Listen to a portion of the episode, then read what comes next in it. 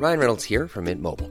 With the price of just about everything going up during inflation, we thought we'd bring our prices down. So to help us, we brought in a reverse auctioneer, which is apparently a thing. Mint Mobile unlimited premium wireless. Ready to get 30, 30, bit to get 30, bit to get 20, 20, 20, bit to get 20, 20, bit to get 15, 15, 15, 15 just 15 bucks a month. So, Give it a try at mintmobile.com slash switch. $45 upfront for three months plus taxes and fees. Promo for new customers for limited time. Unlimited more than 40 gigabytes per month. Slows. Full terms at mintmobile.com.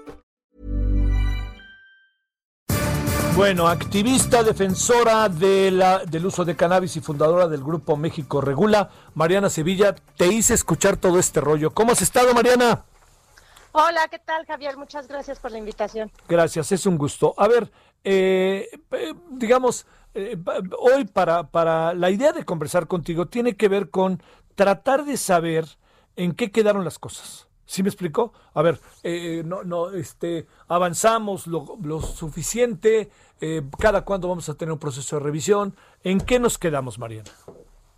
Bueno, yo en principio quisiera celebrar el, el pequeño avance que tuvimos hoy en la Cámara de, bueno, el día de ayer en el Senado.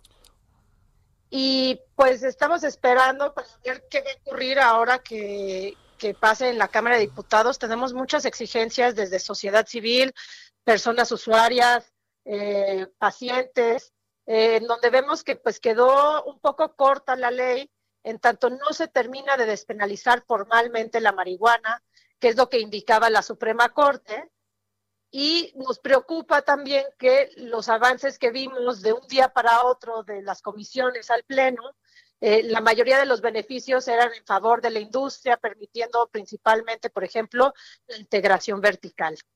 Eh, este es un paso positivo en el sentido de que pues han habido muchos prejuicios y el prohibicionismo en México ha generado muchísimos daños, pero todavía falta y todavía tenemos este último jalón eh, para, para ver si logramos eh, eliminar la posesión simple y, ojalá también poner algunas restricciones y protecciones a gru- grupos vulnerables, los cuales tendrían que también verse beneficiados de esta regulación. A ver, eh, di- diría, entendiendo muy bien, este, Mariana, que hay cosas que van quedando, va- van armándose en el camino, pero eh, esto nos coloca a nivel mundial en una posición de avanzada o todavía nos deja, sobre todo pienso en nuestra región y en las circunstancias políticas económicas de un país como el nuestro. Sí, yo creo que es muy importante que vayamos cambiando esta política prohibicionista, ¿no? El, el- lo que tenemos el día de hoy es un sistema en donde re- rige el prejuicio, el miedo, y la verdad es que todavía no vemos que la iniciativa presentada hasta ahorita realmente transforme eso. ¿Por qué digo ello? Eh, se mantiene el régimen penal. Entonces, una persona con más de 28 gramos puede incurrir en una pena de hasta 10 mil pesos.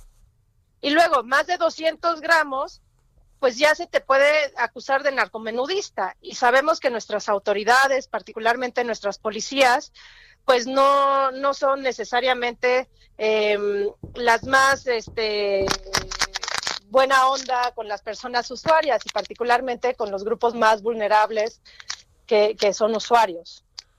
Oye, este, eh, a ver, eh, un- uno de los debates, y sé que lo sabes, Mariana, particularmente el diputado Damián Cepeda, eh, insistía mucho en que la cantidad de gramaje estaba, eh, que era excesiva, que teníamos una cantidad de gramaje altísima, lo que significaría una gran cantidad de potencial de, cigarros de mota al día. ¿De, esto qué? Bueno, de entrada nadie nos está midiendo cuántas cajetillas compramos, cuántas botellas de alcohol, y no tendría por qué ocurrir yo con la cannabis.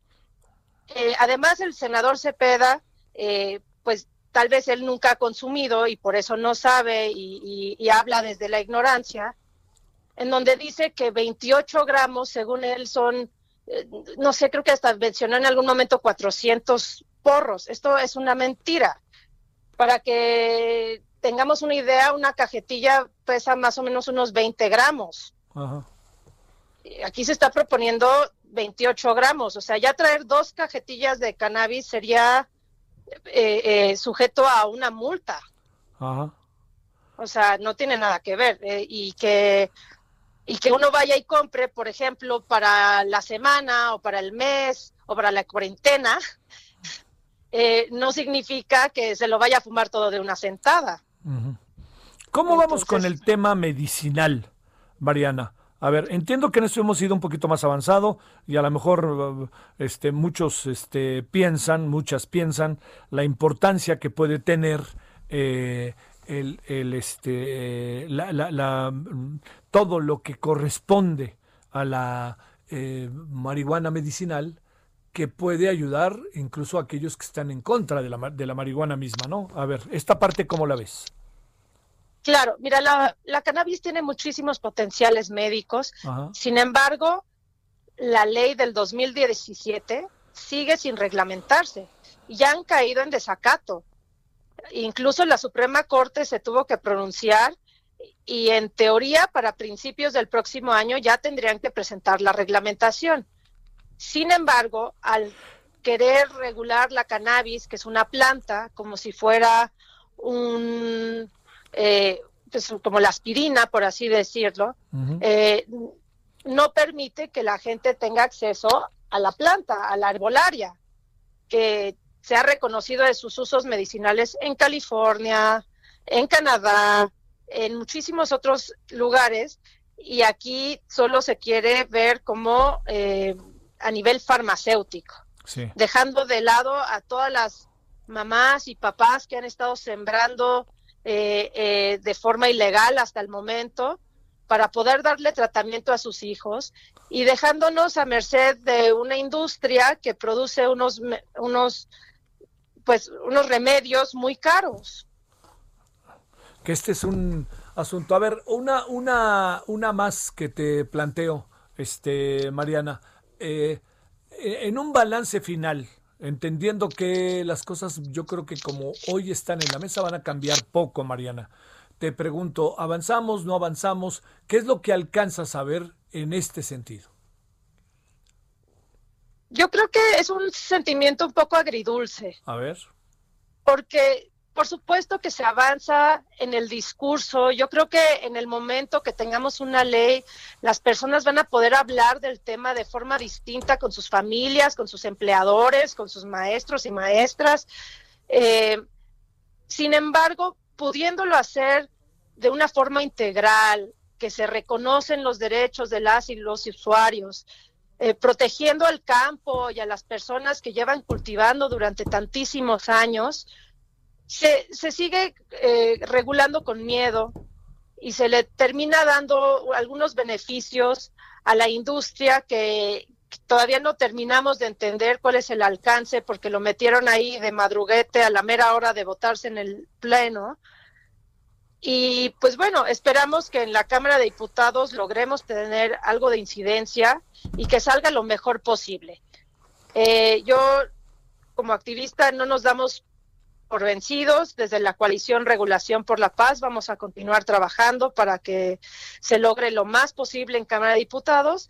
Y bueno, eh, eventualmente en el momento que pase, por supuesto que va a ser un, evento muy importante para el país y va a ser la primera grieta en la prohibición y todavía nos va a quedar eh, terminar de reformar todo lo que el sistema prohibicionista nos ha eh, dejado y que ha tenido unas consecuencias gravísimas.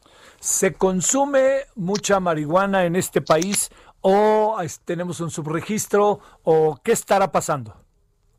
Es muy difícil tener los datos concretos. Ciertamente eh, el- se ha visto en algunas encuestas que va aumentando el consumo. Eh, yo creo que no sería de sorprendernos si cuando una vez que esté regulado la gente empiece a declarar de forma más honesta eh, y que veamos este aumento. Sí. Pero, pero yo creo que más que si mucha gente consume o no consume, en un mercado regulado lo que vamos a ver es que se van a poder poner límites a la edad, los menores de edad no van a tener acceso, cosa que hoy día en un sistema irregular, pues obviamente sí tienen, porque no hay un, un dealer que te pida tu INE, ¿no? Eh, vamos a tener acceso a cannabis de mejor calidad, entonces vamos a correr menos riesgos eh, eh, en tanto al producto y también pudiendo recurrir a, a, un lugar especializado se hace lo que se habla como la separación de mercados. Entonces hoy en día la persona que te vende marihuana, pues es posible que te venda alguna otra planta y sustancia psicoactiva más fuerte y que conlleva otro tipo de riesgos y daños. Entonces, el poder tener acceso únicamente a la cannabis, pues también va a tener ahí esa diferenciación y va a proteger a las personas usuarias y yo creo que también va a limitar el acceso a otro tipo de plantas y sustancias. A ver, una, dos últimas. Primera, este, eh, le va a servir, a ver, más, más allá de lo que, de, de, la última pregunta que entenderás por qué lejos hasta el final, este, ¿le va a servir al campo mexicano regularizar estos procesos? Yo esperaría que sí. O sea, si se hace de la forma adecuada, si se le beneficia al campo y se le da las herramientas para poder competir con las grandes eh, empresas que ya se están, se les hace agua a la boca por entrar aquí y aprovechar lo que en el Senado y el senador Julio Menchaca les regaló, pues ojalá y sí, pero vemos que también si no establecemos algunas barreras de entrada para estas grandes industrias y no ayudamos a nuestros campesinos y campesinas para tecnificarse y para poder transitar de la ilegalidad a la, legalidad, pues va a estar difícil. Pero la esperanza es que sí. Bueno, sin la menor duda. Y ahí te va la última. ¿La marihuana embrutece, mi queridísima Mariana? La marihuana con, con cuidado, con responsabilidad, eh, puede ayudar a la felicidad, puede ayudar a la salud, puede ser alimento, puede ser casa, puede ser ropa. Y las personas que nos gusta el consumo de la cannabis, eh, podemos ver muchísimos beneficios. No es que yo promueva el consumo, pero que si lo vamos a hacer, que lo hagamos, eh, que lo podamos hacer en libertad, con, con nuestros seres queridos, en nuestras casas, con nuestras plantas. Yo creo que podemos vernos muy beneficiados por la regulación y no tiene por qué entenderse como que la marihuana embrutece. Eh, bien dicen que la, la, diferencia entre un veneno y un remedio está en la dosis. Entonces, mientras más información tenga la población y que pueda tomar decisiones más informadas, eh, yo creo que al contrario, vamos a ver los beneficios que puede tener. A ver, una última pregunta que acaba de llegar de una noticia que vamos a presentar, pero para escuchar tu opinión. La diócesis de Querétaro dice Pueblo de México sin educación para la despenalización de la marihuana. Eh, una opinión antes de que vayamos a esa nota, Mariana. Eh, de, la arquidiócesis, pues que lea la segunda página de la Biblia en donde dice que todas las plantas las hizo Dios para nuestro aprovechamiento. Mariana, te mando un saludo y agradecimiento que estuviste con nosotros. Muchas gracias. Adiós, Mariana. Imagine the softest sheets you've ever felt. Now imagine them getting even softer over time. That's what you'll feel with Bowl and Branch's organic cotton sheets. In a recent customer survey, 96% replied that Bowl and Branch sheets get softer with every wash. Start getting your best night's sleep in these sheets that get softer and softer for years to come. Try their sheets with a 30-night guarantee. Plus, get 15% off your first order at bowlandbranch.com. Code BUTTERY. Exclusions apply. See site for details.